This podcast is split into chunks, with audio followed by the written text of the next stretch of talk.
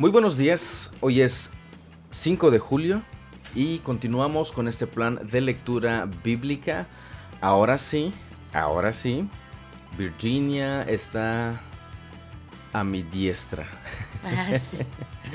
a mi mano derecha porque ella no está frente a mí como hace un par de días. Ya modificamos el, el estudio. Otra vez. El- otra vez. No, no, no, no, no otra vez. Ya tiene- ahora sí ya nos duró Ah, este sí. más, más tiempo, ¿eh? Es verdad. Pero Es ya en verdad. 15 días ya nos toca remodelación, así que para que no nos sintamos en el mismo lugar y pensemos que estamos este, cambiando de, de estudio. Sí, eso sí. Nos vamos a pasar ahorita al baño. Es el único lugar donde no hemos este, Puesto, la estudio. mesita de grabación, el burro de planchar de grabación. ¿Te acuerdas que empezamos en un, Sí. en un burro de planchar? Es verdad. Y ahora tenemos, ya son dos. ya aguantan. aguantan más. Pues vamos a, a iniciar la lectura del día de hoy. Vixi, ahora sí, ya que estás con nosotros, dinos que vamos a leer. Vamos a leer Josué 7, Salmos 137 y 138, Jeremías 1 y Mateo 15. Perfecto, también recuérdanos cuáles son las recomendaciones. Orar, observar, preguntar, anotar, investigar y aplicar. Perfecto, pues esa es la lectura y esas son las recomendaciones, como usted ya bien sabe. Y pues este su Biblia lista, sus audífonos listos, su bebida lista. Este, creo que es todo, ¿verdad? Sí, Perfecto. que sí. Cafecitos listos. Comenzamos. Comenzamos. Josué 7. Sin embargo, Israel desobedeció las instrucciones sobre lo que debía ser apartado para el Señor. Un hombre llamado Acán había robado algunas de esas cosas consagradas, así que el Señor estaba muy enojado con los israelitas. Acán era hijo de Carmi, un descendiente de Simri, hijo de Sera de la tribu de Judá. Josué envió a algunos de sus hombres desde Jericó para que espiaran la ciudad de Jaí, que está al oriente de Betel, cerca de Bet Aven. Cuando regresaron, le dijeron a Josué: No es necesario que todos vayamos a Jaí. Bastará con dos mil o tres mil hombres para atacar la ciudad. Dado que ellos son tan pocos, no hagas que todo nuestro pueblo se canse teniendo que subir hasta allí. Así que enviaron a unos tres mil guerreros, pero fueron completamente derrotados. Los hombres de Jaí persiguieron a los israelitas desde la puerta de la ciudad hasta las canteras y mataron como a treinta y seis que iban en retirada por la ladera. Los israelitas quedaron paralizados de miedo ante esto, y su valentía se desvaneció. Entonces Josué y los ancianos de Israel rasgaron sus ropas en señal de aflicción. Se echaron polvo sobre la cabeza y se inclinaron rostro en tierra ante el arca del Señor hasta que cayó la tarde. Entonces Josué clamó, Oh Señor soberano, ¿por qué nos hiciste cruzar el río Jordán si vas a dejar que los amorreos nos maten? Si tan solo nos hubiéramos conformado con quedarnos del otro lado, Señor, ¿qué puedo decir ahora que Israel tuvo que huir de sus enemigos? Pues cuando los cananeos y todos los demás pueblos de la región oigan lo que pasó, nos rodearán y borrarán nuestro nombre de la faz de la tierra. Y entonces, ¿qué pasará con la honra de tu gran nombre? Pero el Señor le dijo a Josué, Levántate, ¿por qué estás ahí con tu rostro en tierra? Israel ha pecado y ha roto mi pacto. Robaron lo que les ordené que apartaran para mí, y no solo robaron, sino que además mintieron y escondieron los objetos robados entre sus pertenencias. Por esa razón, los israelitas huyen derrotados de sus enemigos. Ahora Israel mismo será apartado para destrucción. No seguiré más con ustedes a menos que destruyan esas cosas que guardaron y que estaban destinadas para ser destruidas. Levántate, ordénale al pueblo que se purifique, a fin de prepararse para mañana, pues esto dice el Señor Dios de Israel. En medio de ti, oh Israel, están escondidas las cosas apartadas para el Señor. Nunca derrotarás a tus enemigos hasta que quites esas cosas que tienes en medio de ti. Mañana por la mañana deberán presentarse por tribus, y el Señor señalará a la tribu del culpable. Esa tribu con sus clanes deberá dar un paso al frente y el Señor señalará al clan culpable. Entonces ese clan dará un paso al frente y el Señor señalará a la familia culpable. Por último, cada miembro de la familia culpable deberá dar un paso al frente uno por uno. El que haya robado de lo que estaba destinado para ser destruido será quemado con fuego, junto con todo lo que tiene, porque ha roto el pacto del Señor y ha hecho algo horrible en Israel. Temprano a la mañana siguiente, Josué presentó a las tribus de Israel delante del Señor y la tribu de Judá fue la señalada. Entonces los clanes de Judá dieron un paso al frente y el clan de Sera fue el señalado. Luego las familias de Sera dieron un paso al frente y la familia de Simri fue la señalada. Por último, a cada miembro de la familia de Simri se le hizo pasar al frente uno por uno y Acán fue el señalado. Entonces Josué le dijo a Acán, Hijo mío, da gloria al Señor Dios de Israel y di la verdad. Confiesa y dime lo que has hecho no me lo escondas. Acán respondió, Es cierto, he pecado contra el Señor Dios de Israel. Entre el botín vi un hermoso manto de Babilonia, doscientas monedas de plata y una barra de oro que pesaba más de medio kilo. Los deseaba tanto que los tomé. Está todo enterrado debajo de mi carpa, la plata la enterré aún más profundo que el resto de las cosas. Así que Josué envió a algunos hombres para que investigaran. Ellos fueron corriendo a la carpa y encontraron allí escondidos los objetos robados, tal como Acán había dicho, con la plata enterrada debajo del resto. Entonces tomaron las cosas de la carpa y se las llevaron a Josué y a los demás israelitas. Luego las pusieron sobre el suelo en la presencia del Señor. Después Josué y todos los israelitas tomaron a Acán junto con la plata, el manto y la barra de oro Tomaron también a sus hijos e hijas, su ganado, sus asnos, sus ovejas, sus cabras, su carpa y todo lo que él tenía y los llevaron al valle de Acor.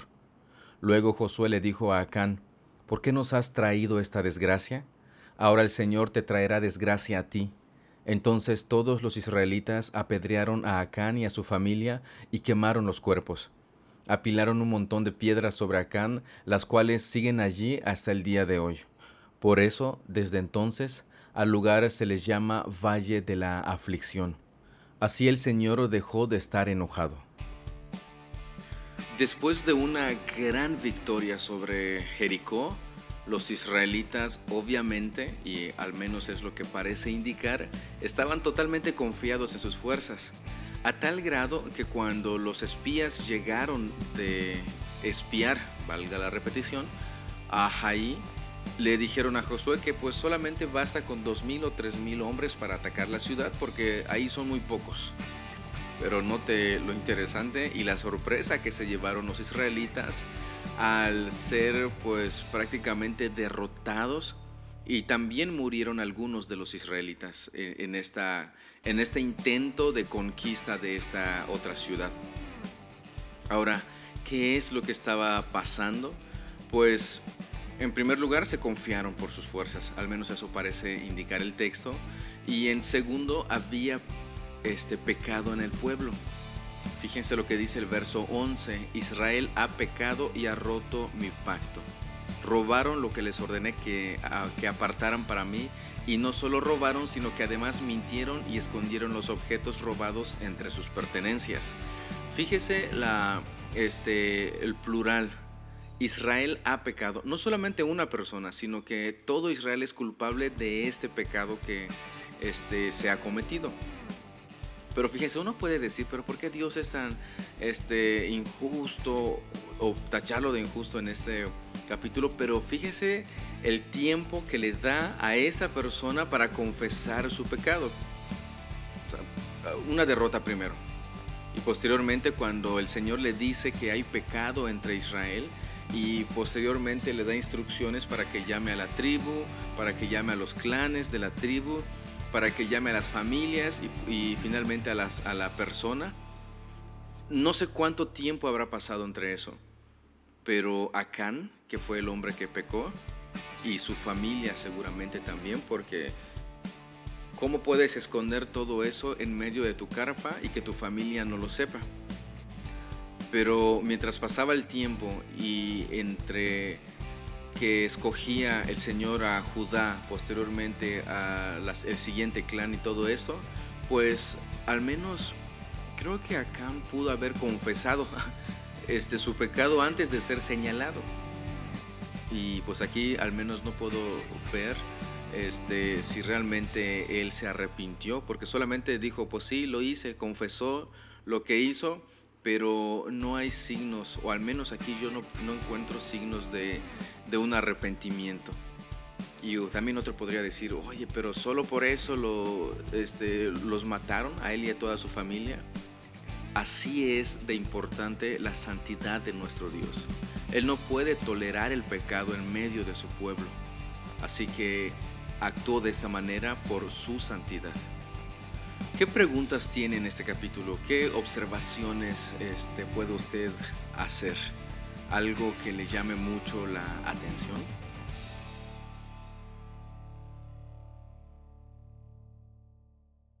Salmo 137 Junto a los ríos de Babilonia nos sentamos y lloramos al pensar en Jerusalén.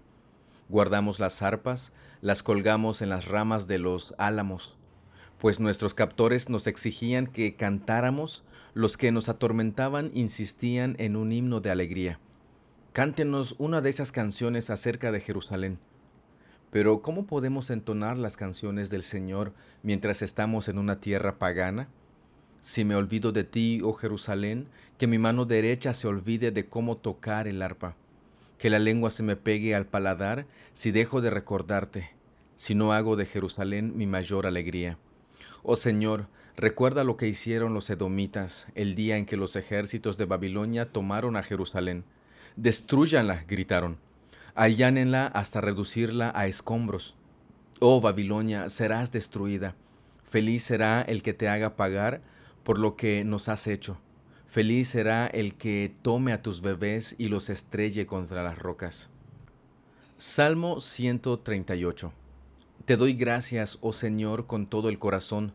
Delante de los dioses cantaré tus alabanzas. Me inclino ante tu santo templo mientras adoro. Alabo tu nombre por tu amor inagotable y tu fidelidad, porque tus promesas están respaldadas por todo el honor de tu nombre. En cuanto oro, tú me respondes. Me alientas al darme fuerza. Todos los reyes del mundo te darán gracias, Señor porque cada uno de ellos escuchará tus palabras. Así es, cantarán acerca de los caminos del Señor, porque la gloria del Señor es muy grande. Aunque el Señor es grande, se ocupa de los humildes, pero se mantiene distante de los orgullosos.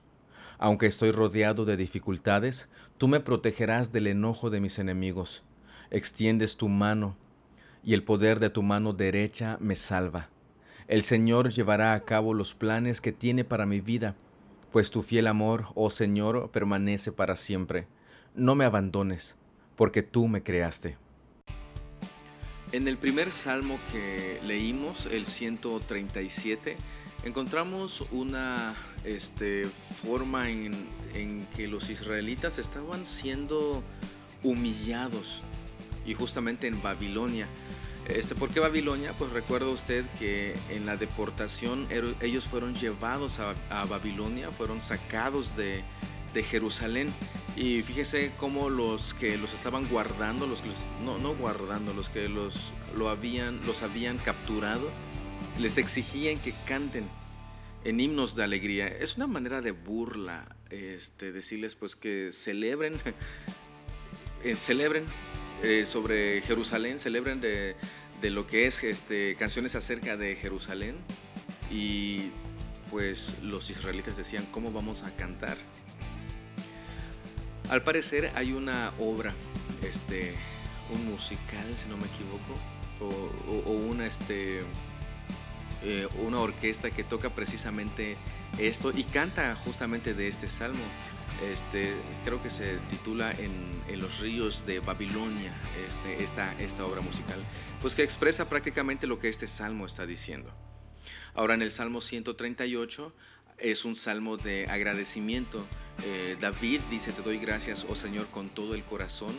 Delante de los dioses cantaré tus alabanzas. ¿Por qué delante de los dioses? Pues para que ellos bueno, no pueden ni oír, ni ver, ni escuchar, pero vean, escuchen que solamente hay un Dios digno de recibir alabanza y ese es nuestro Señor. Este salmo pues prácticamente es un salmo de gratitud a Dios por todo lo que Él ha hecho, por sus palabras, por su este, fidelidad, por su respuesta, por darle aliento y fuerzas al salmista. Y finalmente en el verso 8 dice, el Señor llevará a cabo los planes que tiene para mi vida, pues tu fiel amor, oh Señor, permanece para siempre. No me abandones porque tú me creaste. Aquí el salmista, en este caso David, está haciendo una afirmación que Dios va a cumplir sus promesas. El Señor va a hacer todo aquello que le había prometido a, David en este caso, va a llevar a cabo los planes que tiene precisamente para él. ¿Por qué? Por su fiel amor. Su fiel amor permanece para siempre. Jeremías 1 Estas son las palabras de Jeremías, hijo de Hilcías, uno de los sacerdotes de Anatot, ciudad de la tierra de Benjamín. El Señor le dio mensajes a Jeremías por primera vez durante el año 13 del reinado de Josías, hijo de Amón, rey de Judá. Los mensajes del Señor continuaron durante el reinado de Joacim, hijo de Josías, hasta el año 11 del reinado de Sedequías, otro de los hijos de Josías. En agosto de ese año 11, la gente de Jerusalén fue llevada cautiva. El Señor me dio el siguiente mensaje. Te conocía aún antes de haberte formado en el vientre de tu madre. Antes de que nacieras te aparté y te nombré mi profeta a las naciones. Oh Señor soberano, respondí, no puedo hablar por ti, soy demasiado joven. No digas soy demasiado joven, me contestó el Señor, porque debes ir donde quiera que te mande y decir todo lo que te diga. No le tengas miedo a la gente, porque estaré contigo y te protegeré. Yo el Señor he hablado. Luego el Señor extendió su mano, tocó mi boca y dijo, Mira, he puesto mis palabras en tu boca. Hoy te doy autoridad para que hagas frente a naciones y reinos. A algunos deberás desarraigar, derribar, destruir y derrocar. A otros deberás edificar y plantar. Después el Señor me dijo, Observa, Jeremías, ¿qué es lo que ves? Veo una rama de almendro, contesté. Así es, dijo el Señor, y eso significa que yo estoy vigilando y ciertamente llevaré a cabo todos mis planes. Después el Señor me habló nuevamente. ¿Qué es lo que ves ahora? me preguntó. Veo una olla de agua hirviendo que se derrama desde el norte, contesté.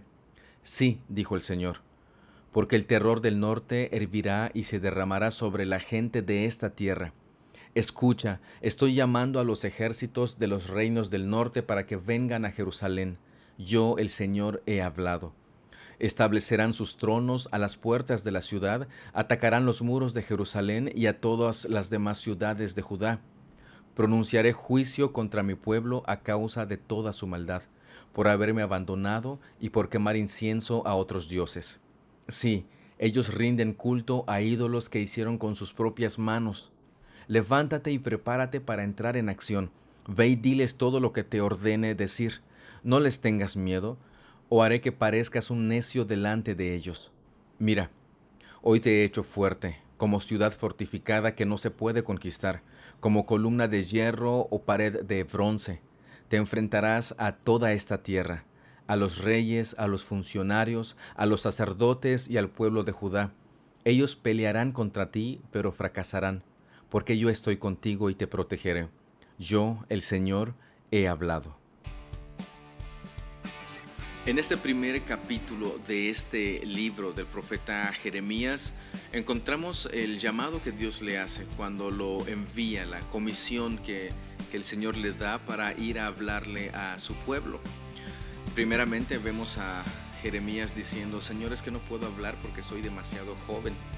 Y el Señor le responde, pues no puedes decir que eres demasiado joven porque donde quiera que te mande vas a ir y vas a decir todo lo que yo te diga. No tengas miedo, yo voy a estar contigo, yo te voy a proteger. Eso es bien interesante, porque sí, es demasiado joven, pero eso no impide que Jeremías vaya y y de este mensaje que el Señor le ha dado para, para el pueblo.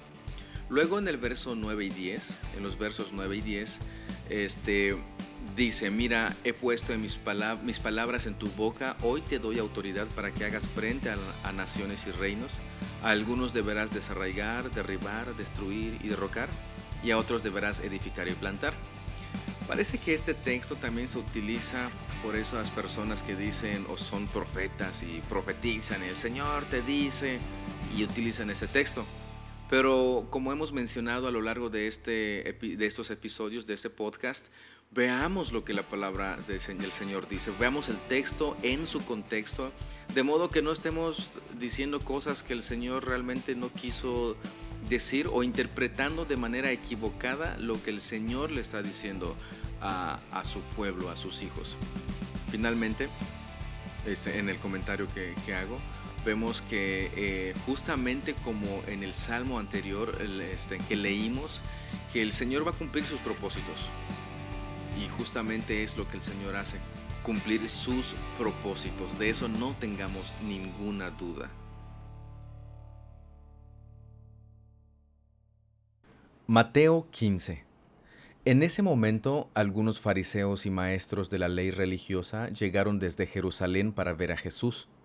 ¿Por qué tus discípulos desobedecen nuestra antigua tradición? le preguntaron.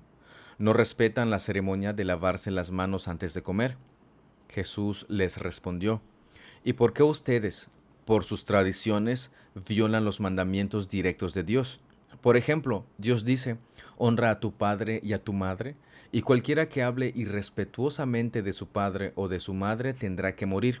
Sin embargo, ustedes dicen que está bien que uno les diga a sus padres, lo siento, no puedo ayudarlos porque he jurado darle a Dios lo que les hubiera dado a ustedes.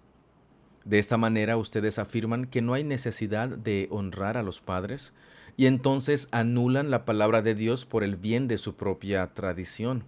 Hipócritas. Isaías tenía razón cuando profetizó acerca de ustedes porque escribió, Este pueblo me honra con sus labios pero su corazón está lejos de mí. Su adoración es una farsa, porque enseñan ideas humanas como si fueran mandatos de Dios. Luego Jesús llamó a la multitud para que se acercara y oyera. Escuchen, les dijo, y traten de entender. Lo que entra por la boca no es lo que los contamina. Ustedes se contaminan por las palabras que salen de la boca. Entonces los discípulos se acercaron y le preguntaron, ¿Te das cuenta de que has ofendido a los fariseos con lo que acabas de decir? Jesús contestó, Toda planta que no fue plantada por mi Padre Celestial será arrancada de raíz, así que no les hagan caso.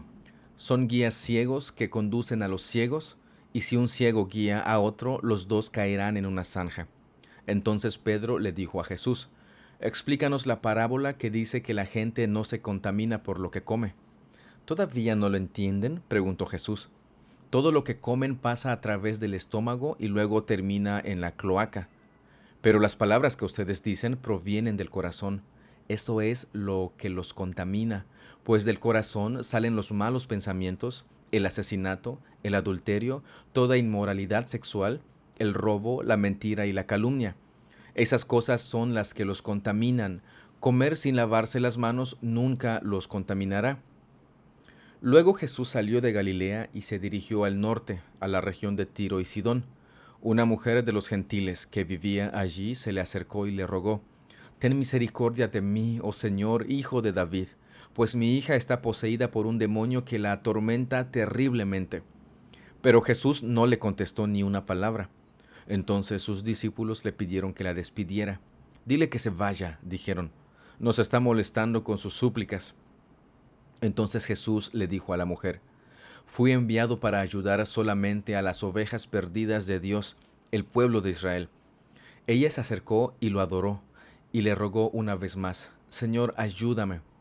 Jesús le respondió, No está bien tomar la comida de los hijos y arrojársela a los perros. Es verdad, Señor, respondió la mujer, pero hasta a los perros se les permite comer las sobras que caen bajo la mesa de sus amos. Apreciada mujer, le dijo Jesús, tu fe es grande, se te concede lo que pides. Y al instante la hija se sanó. Jesús regresó al mar de Galilea, Subió a una colina y se sentó. Una inmensa multitud les llevó a personas cojas, ciegas, lisiadas, mudas y a muchas más. Las pusieron delante de Jesús y él las sanó a todas. La multitud quedó asombrada. Los que no podían hablar ahora hablaban. Los lisiados quedaron sanos, los cojos caminaban bien y los ciegos podían ver y alababan al Dios de Israel. Entonces Jesús llamó a sus discípulos y les dijo, Siento compasión por ellos han estado aquí conmigo durante tres días y no les queda nada para comer. No quiero despedirlos con hambre, no sea que se desmayen por el camino. Los discípulos contestaron, ¿Dónde conseguiríamos comida suficiente aquí en el desierto para semejante multitud? ¿Cuánto pan tienen? preguntó Jesús. Siete panes y unos pocos pescaditos, contestaron ellos. Entonces Jesús le dijo a la gente que se sentara en el suelo. Luego tomó los siete panes y los pescados, dio gracias a Dios por ellos y los partió en trozos. Se los dio a los discípulos, quienes repartieron la comida entre la multitud. Todos comieron cuanto quisieron. Después los discípulos recogieron siete canastas grandes con la comida que sobró. Aquel día cuatro mil hombres recibieron alimento, además de las mujeres y los niños. Entonces Jesús envió a todos a sus casas, subió a una barca y cruzó a la región de Magadán. En este capítulo solamente voy a mencionar y, comentar un poco sobre lo que dice en los versos 16 al verso 20. Cuando habla sobre el corazón, cuando los discípulos le preguntan a Jesús qué es lo que significa la parábola de que la gente no se contamina por lo que come. Y aquí Jesús hace una afirmación muy, muy importante para nosotros actualmente. Dice, todo lo que comen pasa a través del estómago y termina, en nuestro caso sería en la taza, eh, en el baño. Dice, pero las palabras que ustedes dicen provienen del corazón, esto es lo que los contamina. Y fíjense, pues del corazón salen los malos pensamientos, el asesinato, el adulterio, toda inmoralidad sexual, el robo, la mentira y la calumnia. Esas cosas son las que los contaminan. ¿Qué es lo que implica eso para nosotros actualmente? Pues que el problema está en nosotros, no fuera de nosotros. Si alguien viene y, por ejemplo, por lo que hace, nos enojamos, no podemos decir, es que me hiciste enojar. No, lo que estaba en tu corazón es precisamente lo que, lo que salió, ese enojo, o, por algo que, haya hecho que te sacudió tu comodidad o cualquier cosa. Pero es importante que notemos la importancia del corazón. Es por esa razón también que este, nuestro Señor, nuestro Dios dijo en el Antiguo Testamento, a estos les voy a quitar ese corazón de piedra que tienen, a sus escogidos, y les voy a dar un corazón de carne. Y es justamente lo que nuestro Señor hace, cambiar nuestro corazón. De modo que sepamos y entendamos que el problema no son los demás, somos nosotros. Cómo reaccionamos a las circunstancias es justamente lo que necesitamos nosotros saber que la manera en que reaccionamos es por lo que está en nuestro corazón. De modo que ya no podemos echarle la culpa a los demás. De cualquier forma nosotros seríamos juzgados por lo que hacemos, por lo que decimos, por lo que pensamos. Y todo eso, como dice el verso 19, sale de nuestro corazón. Los malos pensamientos, el asesinato, el adulterio, toda inmoralidad sexual, el robo, la mentira y la calumnia. Y es precisamente aquello que sale del corazón. Y prestemos mucha atención a nuestro corazón. ¿Qué es lo que la Biblia nos dice respecto a nuestro corazón?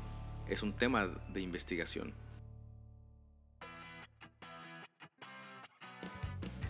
De esta manera concluimos la lectura del día de hoy. Hoy estamos un poco apuradotes, apuradotes porque pues los señores de aquí de frente, los vecinos están creo que usted ya escuchó el ruido, no sé si va a lograr el software este eliminar todo el ruido, pero están tumbando un techo.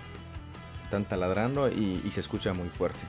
Y en un ratito ya van a empezar aquí también, en, el edificio donde estamos. Con el piso. Con el piso igual para, lo van a... Picar. Picar para poner un buen piso.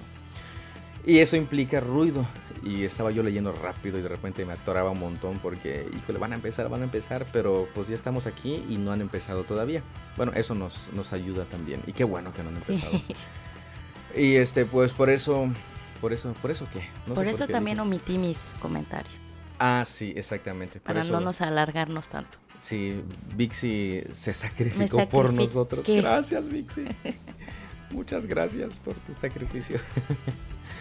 Pues sí, sí, es la verdad. Este, solamente vamos a tener que adaptarnos a esta nueva modalidad hasta que todo se termine.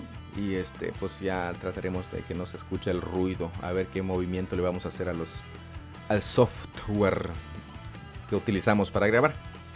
Pero bueno, nos despedimos, Vixi, ¿o quieres comentar algo? Así es. No, pues eh, bueno, sí, me, escuchándote lo que decías de Mateo, ¿no? Eh, cómo nos tratamos de justificar siempre nuestro nuestro pecado y lo que hay en lo como decías en nuestro sucio y cochino corazón, porque siempre buscamos la forma de culpar a otros sabiendo que bueno, sabiendo sí, que pues es nuestro corazón de donde sale todo lo malo y lo sucio. Así es. Así que Vixi, bueno, tú ya sabes que y ya te he confesado que a veces cuando estamos en una este diferencia en una discusión, pues ya te he dicho que en muchas ocasiones digo, pues tiene la razón, pero no lo voy a... que se sienta culpable. Todo eso sale de nuestro, como dices y digo y decimos, nuestro sucio y cochino corazón.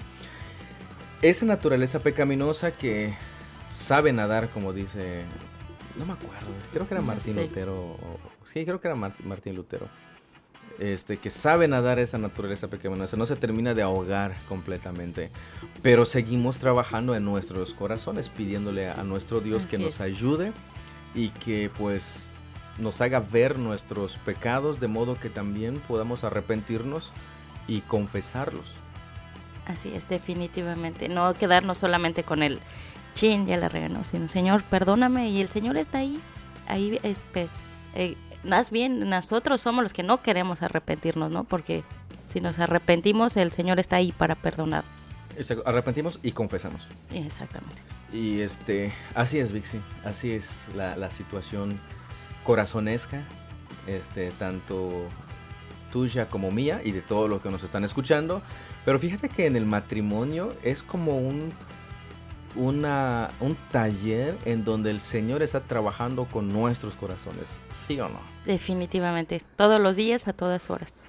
Exactamente, y, pues sí, este, sí, hay martillazos que nos da, en los que nuestro corazón está queriéndose, queriendo hacer de las suyas, pero el Señor nos dice, ¿qué pasó, Misael? ¿Qué onda contigo? Y así, chispas, nos pega fuerte. Pero bueno, seguiremos trabajando todavía en, eso y sabemos y confiamos en nuestro Dios de que Él nos va a, a, seguir santificando y nosotros pues también trabajando en, ese, en eso y en nuestro matrimonio.